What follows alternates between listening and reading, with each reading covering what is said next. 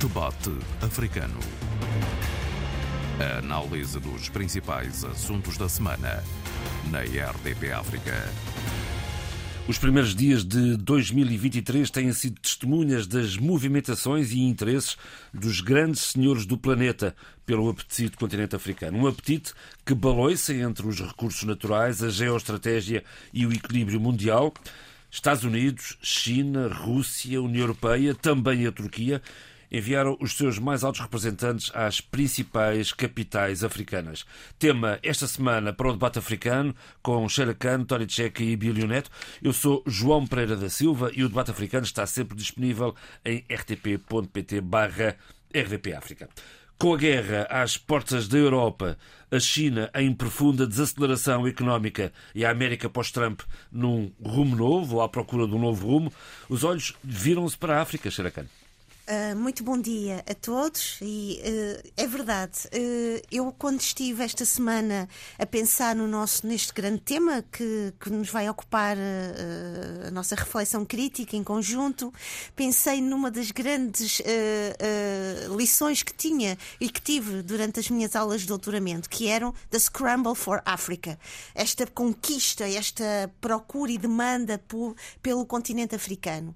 E nós aprendemos que houve realmente um determinado momento histórico acentuadamente uh, caracterizado por esta procura, por esta demanda do continente africano que vem na experiência colonialista e imperialista das várias potências europeias.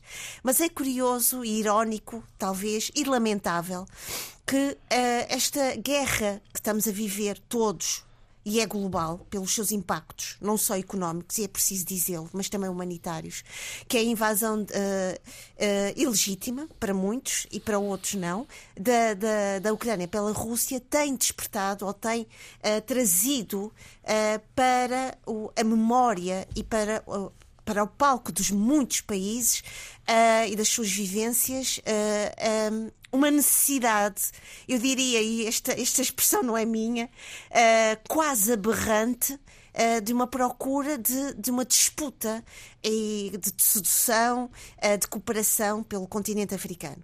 E se nós colocássemos e fizéssemos assim um mapeamento desta procura pelas várias potências, veríamos que cada uma delas procura o seu espaço em termos de cumplicidades históricas, em termos de cooperação económica. Eu vou mais a fundo e contextualizar melhor esta minha reflexão. Estamos a pensar que nos primeiros uh, semanas de janeiro de 2023 temos uma presença cada vez maior, e é preciso dizê-lo, uh, uh, da China e do governo chinês nomeadamente em Angola. Tivemos a, a, a, a, visita do Ministro de Negócios Estrangeiros uh, em Luanda, uh, com o apoio também uh, e de um discurso muito forte do embaixador chinês para, para, para Angola, dizendo que o tanto Angola como a China estão na vanguarda de todas as suas relações de cooperação económica, das suas relações também ao nível do apoio que a China tem dado a Angola, não só ao nível da infraestrutura, isso é importante dizê-lo, mas também uh, a China tem sido um, um elemento importantíssimo, porque Angola é dos principais é dos, exatamente. Angola é dos principais exportadores a nível do petróleo, a nível de materiais que a China precisa para toda a sua indústria. Uh, e, acima de tudo, a China, por outro lado, tem conseguido cimentar e introduzir-se em Angola através dos seus vários investimentos privados também, uh, a nível também do setor social, construções obras de públicas. escola, obras públicas, construções de escola, bolsas de, de estudo e, acima de tudo, é importante dizê-lo, uh, a China tem algo que os outros países não têm, é que não tem limitações ao, ao nível das suas leis, de acordo, porque há países da Europa também, uh, nomeadamente, que não podem investir em determinados países africanos, tendo em conta a sua os países que são não democráticos. A China não tem estas, estas estes problemas, estes problemas morais, digamos, Exato. e tem trazido. Uh, uh, tem trazido o que se costuma dizer uh, uma certa uh, bicefalia. Por um lado, a China consegue colocar este investimento, tem mão de obra barata nestes, nestes países, mas por outro lado, cria nestes países, isto tem sido um, um dos argumentos recentes também desta diplomacia ativa no continente africano, que é a chamada armadilha da dívida. Porque a China não tem, não é tão rigorosa e não é tão, uh, digamos, estranguladora nestes seus, nos, nos seus apoios no que diz respeito aos apoios de, de crédito no continente africano. E, portanto, temos Uh, tivemos a visita, como eu disse há pouco, do, do, do Ministro de Negócios Estrangeiros chinês e seguido do Ministro de Negócios Estrangeiros. É isso mesmo, russo, Sheila. Vamos, Sergei vamos, Lavrov. Sim, senhor. Vamos, vamos rodar a conversa. Sim. Abílio, que dizer desta visita de Lavrov a Luanda? Aliás, há aqui uma nota curiosa que o Carlos Rosado Fernandes dizia ontem, que de repente Luanda estava no centro da, da Guerra Fria porque estava na pista do aeroporto de Luanda o avião da Rússia e o avião dos Estados Unidos que estava a Secretária de Estado do Tesouro. Abílio.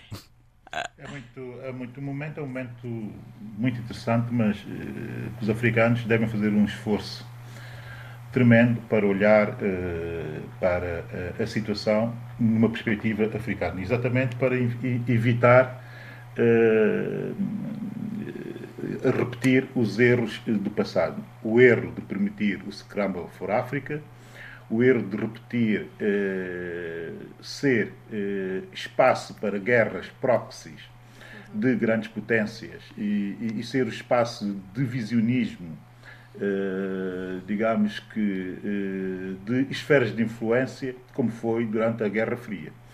Temos que fazer tudo na perspectiva, numa perspectiva endógena, naquela que eu insisto muito como sendo uma perspectiva endógena, para afastar essas duas, essas duas, essas dois, eh, essas duas abordagens da geopolítica internacional que não beneficiaram rigorosamente em nada a África e que antes, pelo contrário, só enterraram o continente e deixaram para trás, eh, enfim, eh, comparativamente aquilo que acontecia no resto do mundo. Relativamente às duas visitas, tanto a, da, do Sergei Lavrov como também, e essa igualmente importante, eh, do novo Ministro dos Negócios Estrangeiros da China, Qin Gang, eh, são visitas eh, que têm que ser bem analisadas na perspectiva africana, como eu disse. Mas também a visita muito mais discreta e muito, e muito mais, digamos que, e muito menos mediática, que foi a visita da Secretária de Tesouro americano ao continente africano. É Quando o assunto é que... é dinheiro, há má descrição, não é?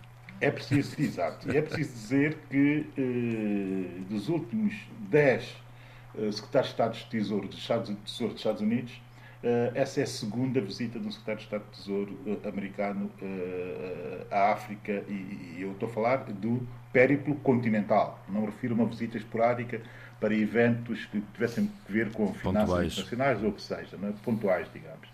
Uh, aí, daí a relevância uh, dessas uh, visitas. Eu começaria, talvez, por dar nota da visita, primeiro da visita do Ministro dos Estrangeiros, Kim Gang, à África. Sobretudo, o facto de se perceber como é que a cooperação chinesa tem especificidades que são positivas e que são negativas, a Sheila já enfim, deixou claro alguma da negatividade dessa, dessa cooperação, eh, mas também tem o seu lado positivo, como se pôde verificar no facto do Ministro dos Negócios Estrangeiros Kingang ter, ter ido à Etiópia, eh, a Addis Abeba, exatamente para inaugurar o um novo edifício da África CDC que não tinha sequer uma estrutura de sede, digamos que em condições para operar, uh, sobretudo num continente que é um continente muito uh, afetado por uh, uma série de problemas de saúde e que são problemas de saúde continentais e também globais, como foi o caso da Covid. e essa, esse tipo de abordagem de cooperação chinesa é, é uma cooperação muito objetiva e muito real, digamos. O, o problema da cooperação chinesa é, como a Sheila disse e disse muito bem, é aquilo que muitos de nós já antecipávamos, que tinha que ver com o lado chinês, mas também que tinha que ver com o lado africano. O lado chinês eh, fazia questão, eh, em determinado momento, de apostar tudo em financiar a infraestruturação da África sem considerar eh, condicionalidades. A verdade é que isso foi assim durante quase 20 anos, mas eh, nos últimos 4 anos alterou-se. A China também já começa, por uma questão de acumulação de, de, de, de maus financiamentos e também de pressão sobre muitos países eh, que começam a ter o problema da, da, da, da, complicadíssimo da armadilha da dívida, a China também eh, alterou os seus critérios de financiamento a muitos dos países africanos. E, e, e, e mais, e, muitos financiamentos que estavam, digamos que, ligados ou linkados eh, a negócios que tinham que ver com matérias-primas, nomeadamente com uh, os combustíveis, enfim, com o petróleo, Uh, também criaram problemas de liquidez a muitos dos países africanos. Não é só uma questão da dívida, mas também é uma questão de ligar essa dívida uh, a contratos uh, de matérias-primas.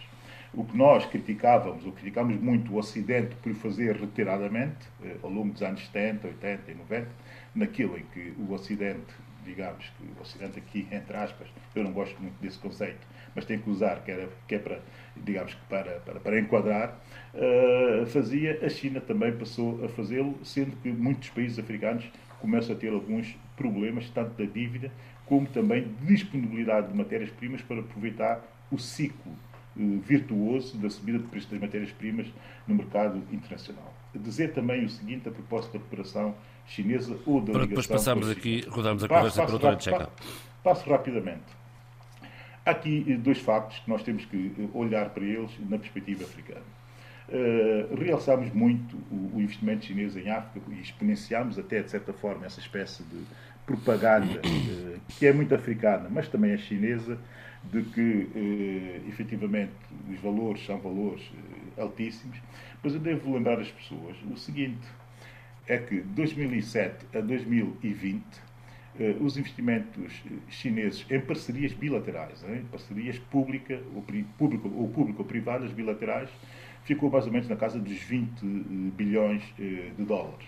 É evidente que é o dobro daquilo que eram as parcerias bilaterais, usando, digamos que, financeiros ou financeiras de países vocacionados para o desenvolvimento. Estamos a falar deste, não estamos a falar de tudo o resto, não estamos a falar do investimento privado, nem nada disso, porque aí a China fica muito atrás dos outros.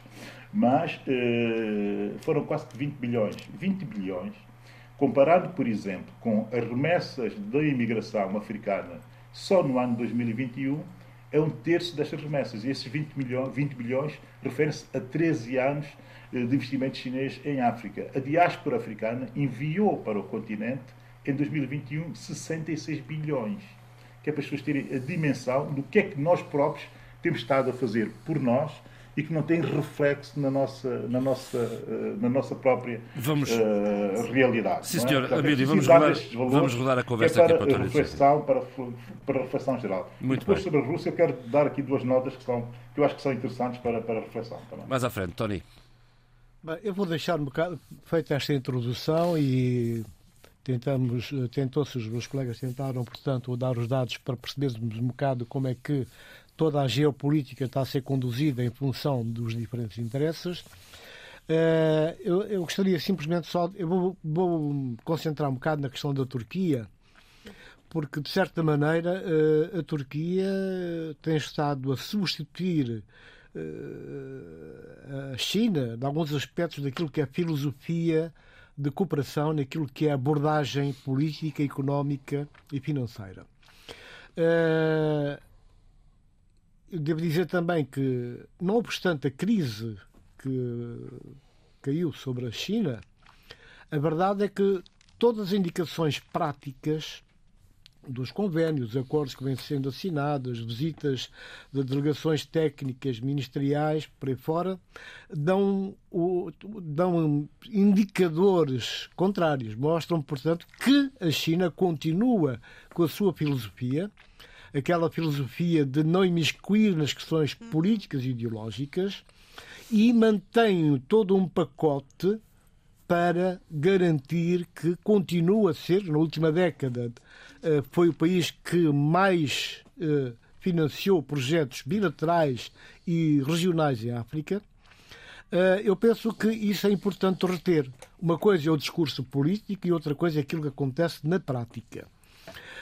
Eu falo da Turquia porquê? Agora vou falar da Turquia porque, neste momento, de certa maneira, a, a Turquia, para a sua condição de país que neste momento Uh, já conseguiu, depois da visita do Erdogan a, a, alguns países africanos e do encontro que houve com a, as lideranças africanas, a Turquia, neste momento, de certa maneira, substitui ou assumiu um bocado essa filosofia.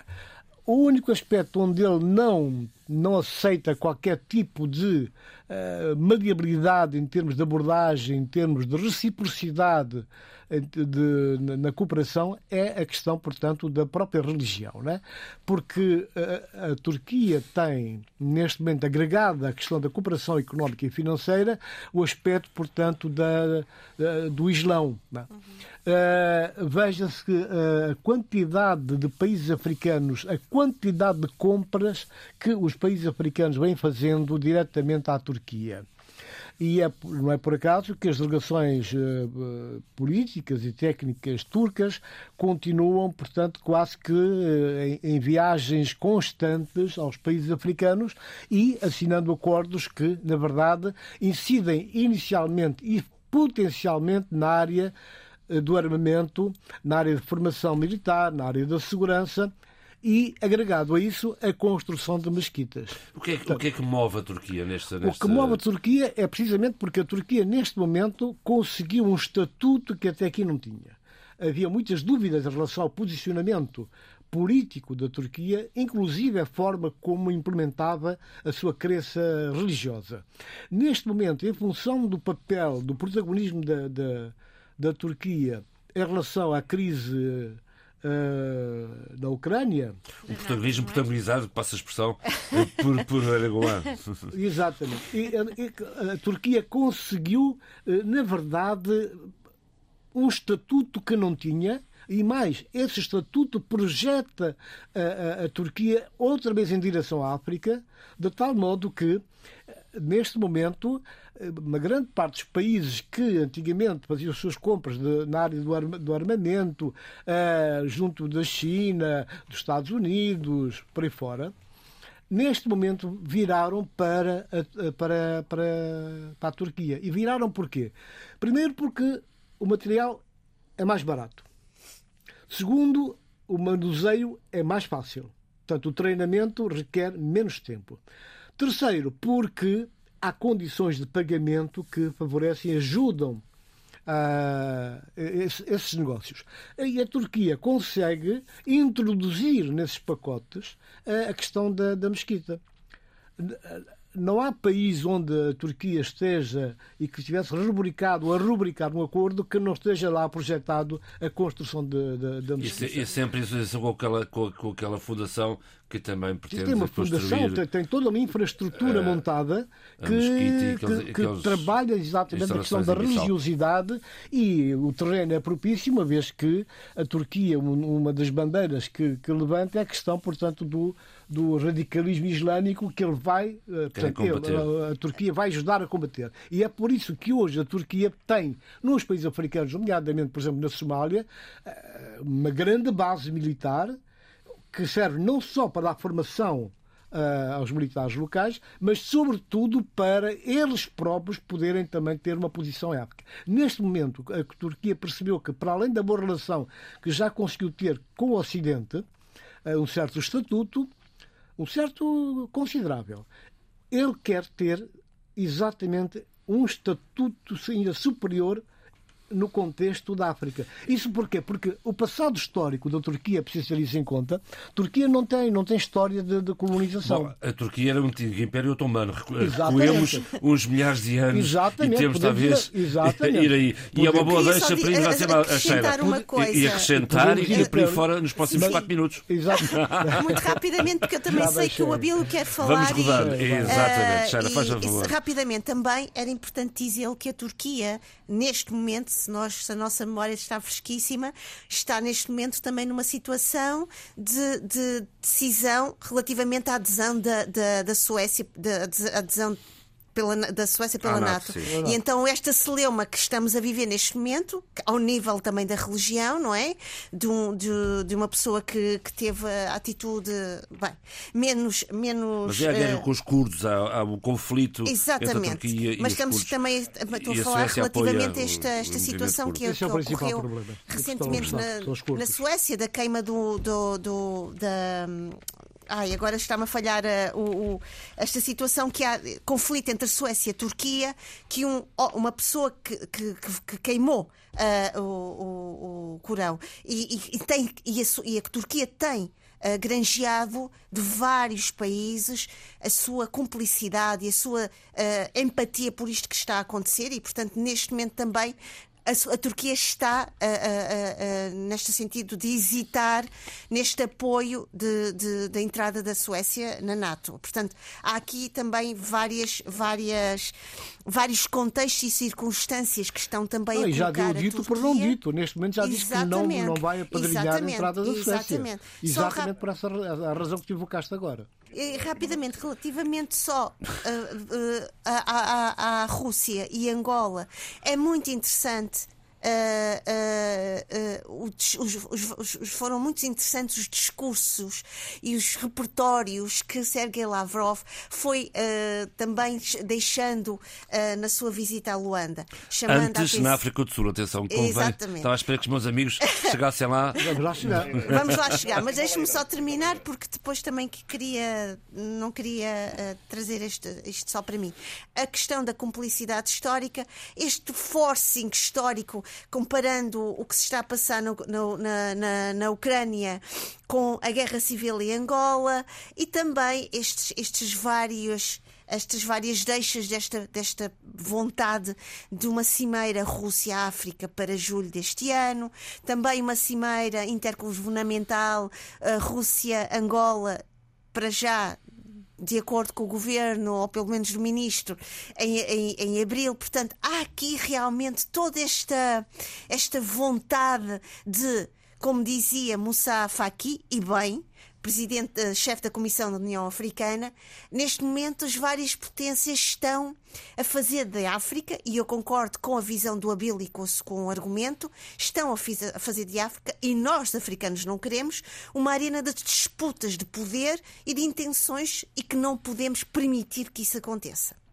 Ora, o envolvimento da África está tá, tá, tá aí, está aí a prova concreta. Repara, repara, por exemplo, os drones, os drones da Turquia, neste momento, aquilo é uma corrida dos países africanos na aquisição e compra de drones. E desde a Somália, Togo, Níger, Nigéria, Etiópia, né? e, a Etiópia, como estamos recordados, deu aquela, aquela bronca, aquela celeuma, quando a Etiópia utiliza os drones turcos para uh, bombardear no Tigre. Portanto, tudo isso conta imenso e é preciso que a África esteja atenta e que não se deixe levar mais uma vez em ondas de facilidades, não é?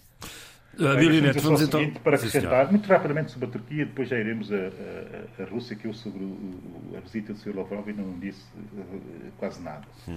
Mas sobre a Turquia, uh, é preciso lembrar os africanos que a Turquia, uh, o Império Otomano, foi, digamos que, uma potência colonizadora em África. Uhum. E não nos podemos esquecer que foi na Tunísia, uhum. foi na Líbia e que esses países são países eh, Exatamente. Isso é o império. E não foi. Não tem nada e não foi. A realidade pois é, é como a Rússia, é como a Rússia e a União Soviética. Bem, uh, uh, uh, a verdade, a verdade, a verdade é que o Império Otomano foi e mais. O Império Otomano esteve nas conferências de Berlim que fizeram, enfim, a repartição de África e escreveu e assinou aquele, aquele, aquele documento. Portanto, isso é história, isso é histórico. Eh, a intenção da Turquia é uma intenção evidente. A verdade é que o Sr. Erdogan, eh, mais do que estes problemas todos que os meus colegas, e bem, levantaram, eh, quer também alargar a sua área de influência, aquilo que é a história, utilizando a história da Turquia, que ele nunca deixa de lembrar que ir remetendo para o próprio Império Otomano. Nós estamos aqui com uma verdadeira central conservadora que vive à base da história imperial dos países para tentar repetir ou replicar em termos contemporâneos aquilo que foi a grandeza histórica daquilo que eles acham que são as grandezas de grandes países. A África não pode, evidentemente, deixar-se ir nessa lenga-lenga, porque senão o nosso destino será o destino desastroso que tem sido o destino do passado. Bem, eu só queria deixar essa nota. Muito bem, vamos à Rússia. Tem problemas internos complicados para resolver. O da Rússia é muito mais eh, interessante nessa perspectiva. Começando logo pela, pela visita de Lavrov, o Sr. Lavrov. Foi por onde começou a espera e pelo africano, de resto. Exato, foi pela África do Sul e depois passou pela Suazilândia ou Eswatini e depois Luanda, Agora, Luanda. E, e, não sei por onde é que andou posteriormente, mas terá ido a mais um, um ou outro país, eh, sendo que na agenda pública eh, desconhece o seu destino, mas soube-se que ele esteve em mais um ou dois países eh, africanos. No caso da África do Sul, é muito interessante porque eh, a Ministra dos Negócios Estrangeiros da África do Sul, Nalete Pandor, uma pessoa muito culta, muito inteligente e, e efetivamente uma pessoa com grande reputação, eh, logo a seguir a invasão da Rússia, faz declarações fora do contexto do seu próprio partido, que é o ANC, a condenar a invasão.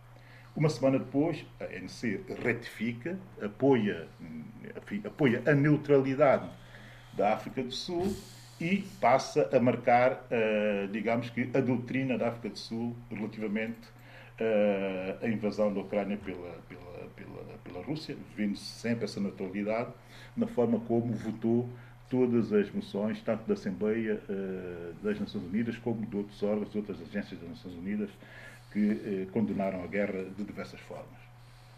O interessante da viagem do Sr. Lavrov à África do Sul é que ela uh, acontece exatamente depois das sondagens na África do Sul terem dado o, o seguinte resultado: 75% dos sul-africanos são contra a, a invasão, 75% digo eu, e 84% dos sul-africanos acham que se deve ajudar a Ucrânia a defender-se da invasão. Esse é o resultado de uma sondagem que foi sendo constante e reiteradamente eh, adiada eh, pelo governo sul-africano, porque a sondagem é feita pelo Instituto de Sondagens eh, Estatal, ou público, se quiser. É óbvio que, a partir de novembro, a política da doutrina sul-africana da neutralidade sofreu um rombo. Porquê que sofreu esse rombo? Porque havia eleições da ANC para revalidar o poder do presidente Ramaphosa e alguns setores que eram contra essa doutrina começaram a fazer-se ouvir indiretamente eh, nos mídias eh, sul-africanos, sendo que algumas das pessoas mais próximas da Ministra dos Negócios Estrangeiros foram demasiado sonantes a condenar a invasão, mas sobretudo, mas mais do que a invasão, sobretudo a anexação dos territórios. Porque a ANC tinha acabado de enviar para aqueles territórios, como não podia enviar eh, dirigentes de grande rango, enviou dirigentes de, da juventude da ANC para, de certa forma, legitimar aquela, aquelas anexações. Houve uma reação da opinião pública sul-africana e o Sr. Lavrov o que fez foi estar presente para uh, não perder esse aliado. E mais, e último detalhe, que é um detalhe, do meu ponto de vista, importantíssimo, porque houve, uh, e isso foi muito mediatizado na África do Sul, sobretudo no Daily Maverick e também no Mail Guardian, foi a visita do arcebispo, do arcebispo anglicano da cidade do Cabo, o senhor, uh, Monsenhor uh, Tabo Makgoba, que foi visitar uh, a Ucrânia. Esteve em Kiev, em Lviv, em Bucha, andou pelo território ucraniano em, em 15 dias do mês de dezembro. E é interessante ler o artigo do arcebispo Tabo Makobka, que está no Daily Maverick e cujo título é Reflexões de uma visita à Ucrânia, uma visita de humanidade indivisível em que os africanos devem ter que escolher estar eh, do lado certo da história. Ele inicia o artigo citando o arcebispo e seu amigo e colega Desmond Tutu, uh, e naquela célebre citação dele que se tu és neutral numa situação de injustiça, uh, tu deves ter que uh, saber que vais escolher o lado do opressor. Ele começa assim o artigo.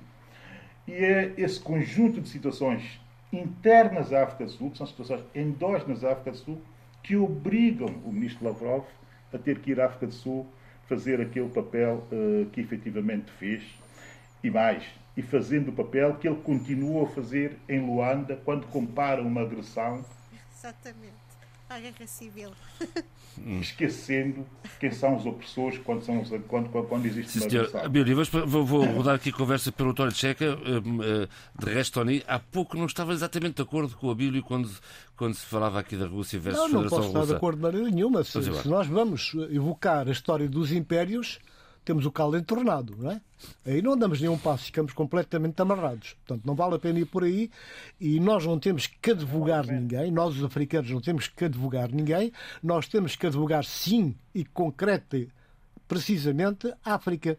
E o que se pode fazer, a leitura que se deve fazer e alguma influência que se possa ter é no sentido da África, eu insisto mais uma vez, a falar a uma só voz. Nós não podemos condicionar de forma nenhuma, nas atuais circunstâncias, neste contexto que a África vem vivendo, a, a- a políticas de outros.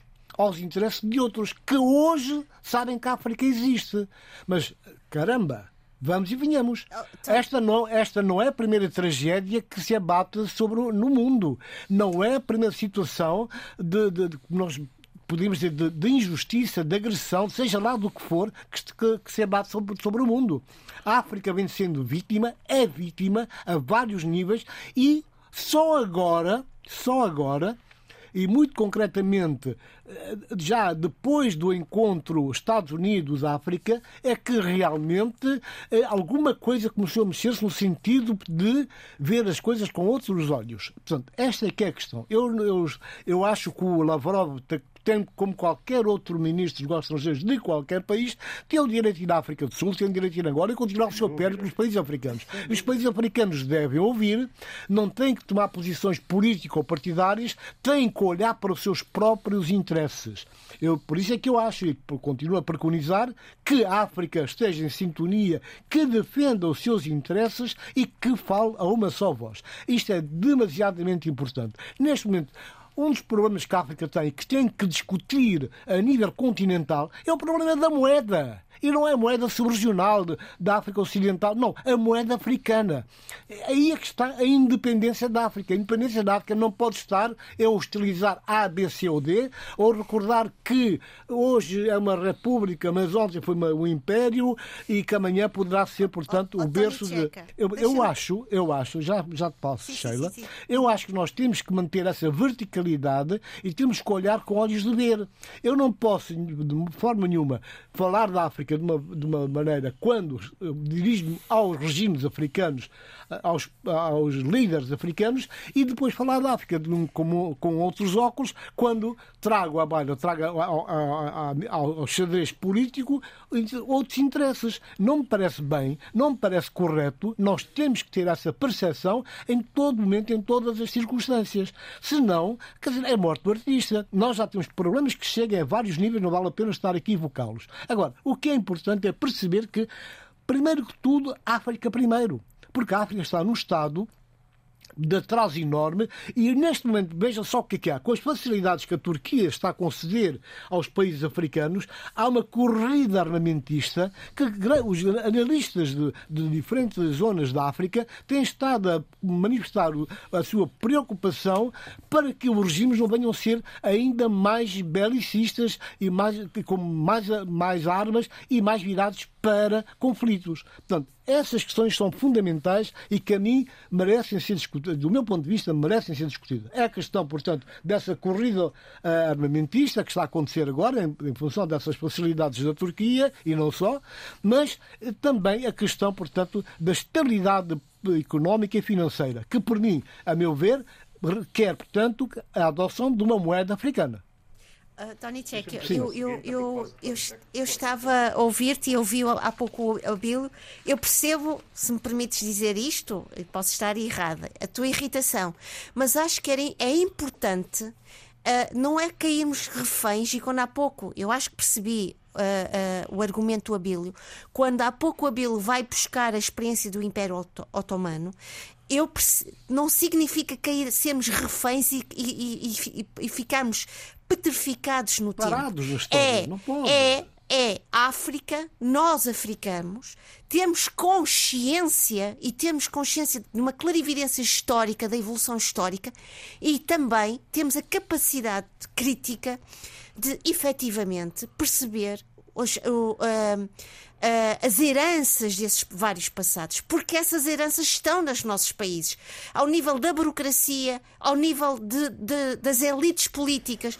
Há imensos estudos, muitíssimos interessantes, muito recentes, que vêm comprovando que as heranças dos, dos, dos antigos colonia, uh, impérios coloniais ainda estão na forma como os nossos governos se organizam, na forma como as nossas elites políticas uh, uh, reagem à sociedade civil. Mas, Sheila, isso é a nossa incompetência, é a nossa alienação, é o nosso descurar com os nossos mas próprios problemas. Deixa-me dizer-te isto, mas esta reflexão que eu te estou a dizer, que, que tem sido mapeada e muito bem por vários estudiosos, uh, africanos e não só, é muito importante porque nos traz um, um património e um, um, um bom uh, uh, arcabouço em termos de conhecimentos que nos permitem dialogar e confrontar-nos com esse passado e desempoeirar esses espelhos do, do, passado e poder, como tu disseste há pouco e bem, assumir uma voz vertical.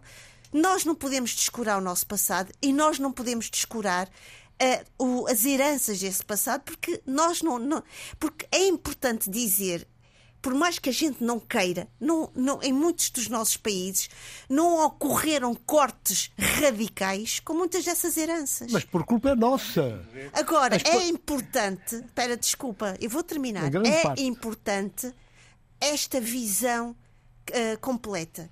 O que é que é uma visão completa? A visão que tenha nesta equação nesta, nesta visão histórica do que nós somos e do que nós somos, quer o nosso passado, com toda esta experiência má, por um lado, mas boa porque nos obrigou a todos estes processos de libertação nacional, e é importante que a gente consiga trazer para a equação do nosso presente tudo isto para pensarmos e escolhermos os nossos caminhos.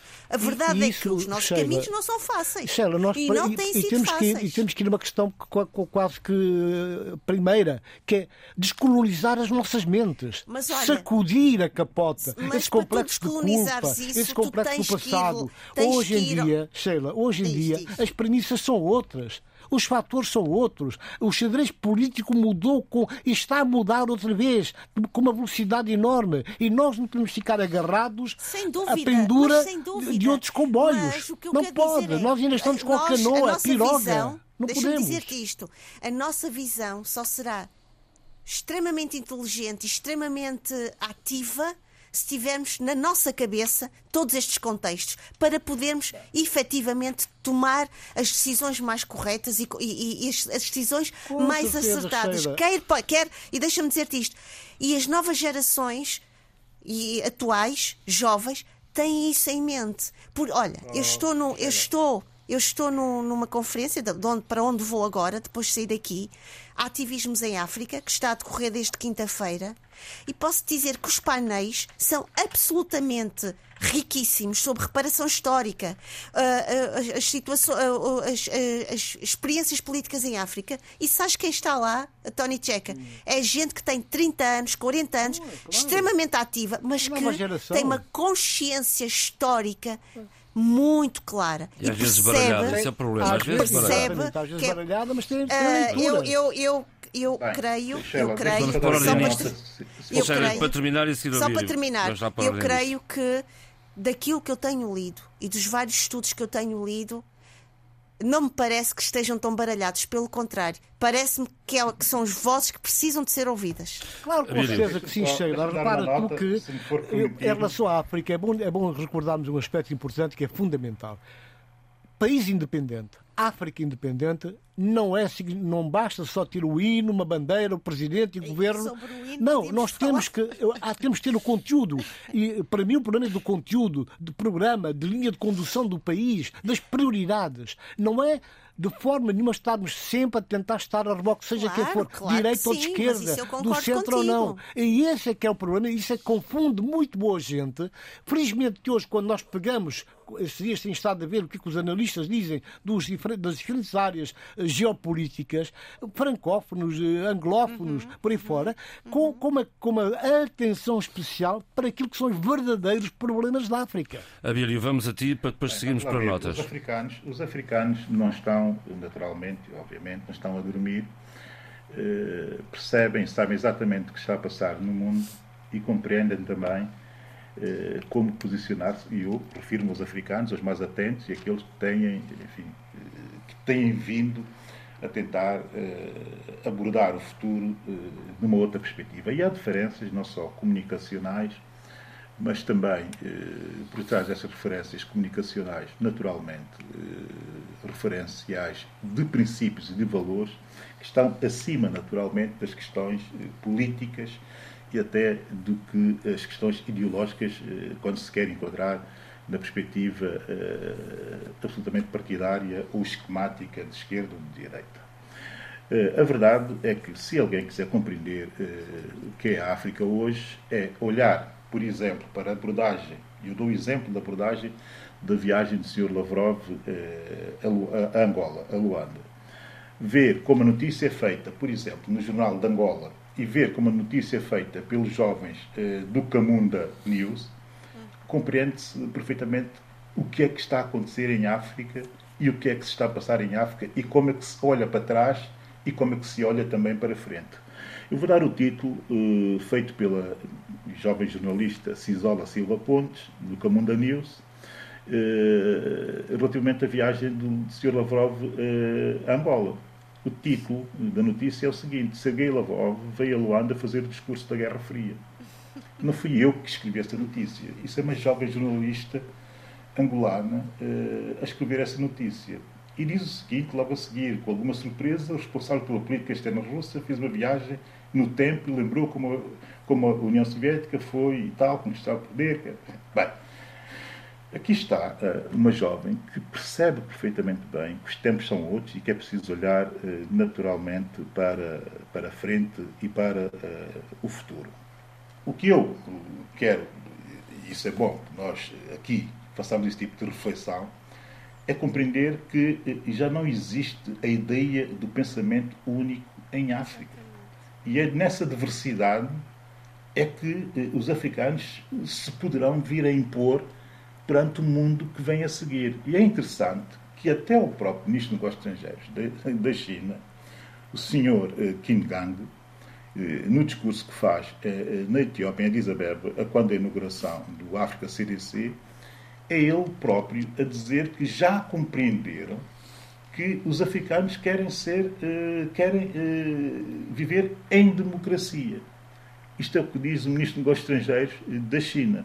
E digo porquê? Porque se olharmos para o último afrobarómetro, nenhum africano é suficientemente estúpido para não compreender que a influência da China é imensa no continente. Isso reflete-se na opinião do africano, que diz que a China, 40%, 47% dos africanos dizem que a China é, o que mais, é, é a potência que mais influência tem em África. E quando se lhes pergunta uh, qual é o modelo de convivência que querem eh, para o continente, 76% dizem que querem viver em democracia.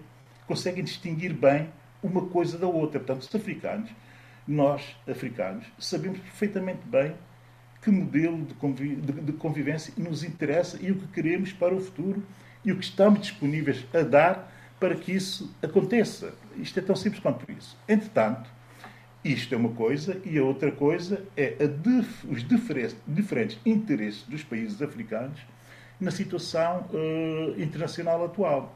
Porque o. Lavrov só vai a Luanda com a pressa com que foi, isso é preciso dizer-se, porque o discurso do presidente uh, João Lourenço, Virou. A, quando, a quando da Virou. visita, a quando da sobretudo nos últimos tempos tem virado e já percebemos, não é? Mas a quando da visita dos embaixadores, da, da, enfim, da apresentação de cumprimentos dos embaixadores no início do ano, que é aquela tradição que acontece em todos os nossos países, estando também o embaixador da Rússia e os embaixadores todos acreditados em Luanda, o senhor uh, presidente João Lourenço diz duas coisas que não era suposto ele dizer. Que a Rússia era responsável pela invasão e que a Rússia devia parar a invasão. Disse isso taxativamente. A questão aqui não é ideológica, nem sequer é política nessa perspectiva. Ele fez-lo porque tem a noção do impacto de quase. E já, já, está, já, já está a avaliar o impacto da guerra no continente africano. Já se vai em quase 800 bilhões de perdas para o continente. Se isso não, reflete, não se reflete na vida das pessoas, não sei o que é que pode refletir-se mais. E depois a questão das diferentes abordagens dos países, de acordo com os seus interesses, relativamente aos posicionamentos sobre a guerra, isto já depende, efetivamente, das doutrinas eh, de cada país. Porque, por exemplo, Marrocos, que às vezes é africano para alguns africanos, outras vezes não é africano para outros africanos, e nós fazemos de conta que essas coisas não existem, é são muito cómodas para nós, mas Marrocos foi o primeiro país a enviar 20 tanques da ex-República Soviética que tinham sido adquiridos por eles para a Ucrânia. Isso foi acordado na semana passada.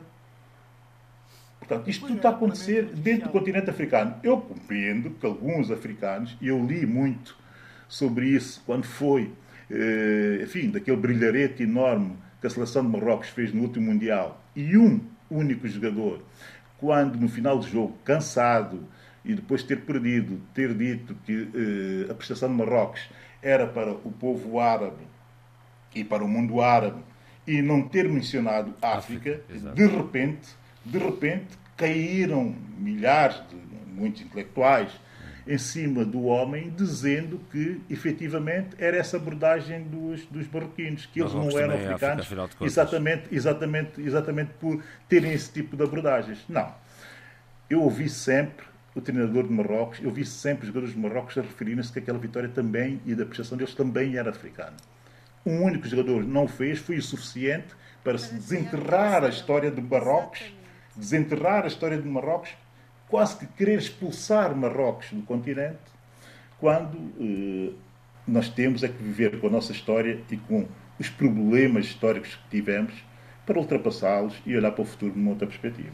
Muito bem. Estamos, eh, Sheila, um minuto, faz favor. Ah, não, era só. Eu queria só terminar dizendo que o, Abelo tocou numa situação, num ponto interessantíssimo, que é, uh, de resto, este debate está a ser ótimo, que é a questão de, como dizia um dos analistas angolanos, jovem, é que o Sergei Lavrov vai a Luanda por duas razões. Uma, pelo que o Abelo disse, que, que o governo angolano, na, na, na, com João Lourenço, neste caso, reconsiderar uh, a posição de Angola perante o que se está a passar uh, na, na, sobre esta guerra uh, na Ucrânia, mas também reconsiderar a compra de armamento aos Estados Unidos. Portanto, há aqui uma série de de, de manobras diplomáticas e também, como eu disse há pouco, toda esta revisitação da, da, história, da memória, das complicidades históricas,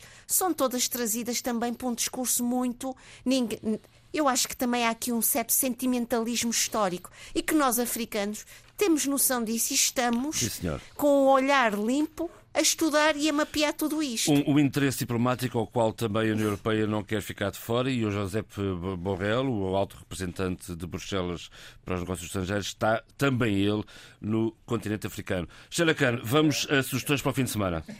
Eu queria, eu queria só dar uma chega ao que foi dito. Uh, Tony, ia fechar, por favor. Sim, é rápido. É, é só para dizer, pôr os pontos nos is que está. Pessoal, que nós estamos a falar uh, línguas e linguagens diferentes. Nada disto. O Abílio disse que bom, os africanos e tal, a auscultação, não é? houve um jornalista que disse que os africanos querem democracia. Africanos? Abílio, quais africanos? As elites os governos que nós não temos? Não, elites, ou, ou o povo não, quer democracia? As, as pessoas querem, desculpa, demagogia à parte, as pessoas querem democracia, querem viver bem, certeza, querem ter acesso ao conhecimento, querem ter saúde. Isso é que os africanos querem. E os africanos querem, querem governos mais capazes, com ideias, com programas, que não sejam dependentes. Mas alguém estava à espera que o Lavrov ou Putin batessem palmas às opções de, de Luanda? Nunca. Claro que não. Isto, isto, isto, é, isto, é, isto, é, isto é elementar. Toda a gente sabia. Eu não vou perder o meu tempo agora a bater no Lavrov, que nem me ouve, nem quer saber quem sou eu, quem sou eu nem o que estamos a dizer, quando, para mim, há questões muito mais importantes a discutir. Quando falamos dessas questões, quando abordamos essas parcerias, esses países que à partida, a priori, é suposto apoiar a África, que a gente consiga distinguir entre aquilo que se nos dá e aquilo que nós precisamos e como é que nós tratamos o que nos dão. Como é que nós capitamos isso em favor, então, das pessoas, dos africanos. Uma boa pista para retomarmos esta, esta conversa numa outra altura, porque agora não há manifestamente tempo. Cheira um minuto para sugestões para o fim de semana, por favor. Eu queria, desde já, agradecer à UCLA o convite que me foi endereçado para, no dia 3 de fevereiro, dia dos heróis moçambicanos, uh, estar na, numa, numa exposição Moçambica. É uma exposição de artistas plásticos que reunirá. Uh, uh, 40 artistas uh, com, com mais de 60 peças uh, a partir das 18 horas e que tem como curadoria, entre outros, a presença de um pintor que eu gosto, admiro e estimo, Roberto Chichorro. Para terminar, uh, e pegando numa pessoa que eu admiro pelo seu pensamento e que tem feito um trabalho excepcional sobre o que é isto uh, da, das vidas, uh, da política em África, das democracias ou semidemocracias em África, uh, chama a atenção para o trabalho de Edalina Rodrigues Sanches, professora auxiliar e investigadora do, do Instituto de Ciências Sociais da Universidade de Lisboa, que publicou o ano passado, e eu vou traduzir o, o, título Protesto Popular, Oportunidades Políticas e Mudança em África. É um livro que está da Routledge uh, e que está uh, online, é de acesso uh, gratuito e eu acho que vale a pena ouvi-la e vale a pena uh, ler com muita atenção os trabalhos desta investigadora. Vale muito a pena, vale mesmo muito a pena, também tenho uma grande admiração. Num minuto, por favor. Minuto e meio, vá. Num minuto, num minuto. Estive a ver ontem na SIC uma reportagem da Susana André, uh, cujo título era Crimes em Claro, quanto valem os órgãos de um albino em Moçambique. Eh, eu aconselho, eh, está online e, e, vale a pena eh, efetivamente ler. Depois, e já que falamos de reportagem, deixa-me ter aqui uma deixa, falar da casa. Também na mesma hora passava na RTP3 uma reportagem de, de, de, de delegado da RTP em Moçambique sobre Cabo Delgado. Uh, uma reportagem também uh, que vale a pena. Essa não vi, ver. vou ver e obrigado por ter chamado Obrigada, a atenção. João Pereira. E depois também uh, aconselhar um livro que, eu, que é uma, um romance gráfico, outro, acho que já aconselhei aqui um, um anterior, um posterior, aliás, dela, que é uma autora, Marjane Satrapi, que é iraniana, Persépolis, a história de uma infância e a história de um regresso, é um livro belíssimo, do ano 2000, também, já deu um filme. Também sim, que deu um grande filme, diga-se, mas eu trago exatamente para romper esse silêncio relativamente àquilo que está a passar eh, no Irão, o que se passou no Irão e que e relativamente ao qual eh, enfim, incomoda eh, muito falar-se. Para terminar, deixar aqui o apontamento de algo que eu esqueci-me na semana passada de, dizer, que é realçar o esforço da Universidade de Colinas de Boé, sobretudo do seu dirigente, o Monteiro, na tentativa de, de forma muito diversa, e eu, enfim, só pude esta semana acompanhar o que está na Catumbi TV, está, enfim, é ir à página deles eh, eh, no Facebook e acompanhar a diversidade da abordagem sobre os 50 anos da independência da Guiné-Bissau, a Guiné da Mícola Cabral, Sonho Perdido ou Esperança. Ouvir, ouvir personagens, eh, ouvir também pensamentos, ouvir reflexões, tudo a mistura eh, dá-me também uma outra dimensão uh, a Cabral, uh, que é complementar, digamos, àquela que nós tivemos aqui na semana passada. Disponível em Catubi TV. Um, Catubi TV. Tânia Checa. Catubi com capa. Uhum. Eu queria aqui destacar o projeto coordenado pela UCLA, em Dili, que incentiva o ensino de língua portuguesa. Uh, neste momento, 80 colaboradores da Autoridade Municipal de Dili, a AMD, iniciaram desde outubro do ano fim um curso de capacitação em língua portuguesa no Centro de Formação Municipal. Isto é muito bom porque nós sabemos que Timor continua a ter déficits enormes de língua portuguesa e é, portanto, um instrumento, uma, um, uma ponte que nos liga e que nós devemos, portanto, investir. Uh, queria também que, antes, para terminar, uh, evocar, pensei que a a Sheila ia fazer, esqueceu-se, de registar a morte de Nambeia, o líder do PRS, que morreu há dois dias em Lisboa, depois de uma doença prolongada. Nambeia, que eu conheci de perto, era um homem bom e era no seio do PRS, o partido fundado por Cumbaialá, uma figura que conseguia unir e juntar os, os militantes em prol da Guiné-Bissau. Era um moderado. E assim se fez o debate africano esta semana com o apoio técnico de João Carrasco, o apoio à produção de Paulo Seixas Nunes. Fique bem. Debate africano. A análise dos principais assuntos da semana na RDP África.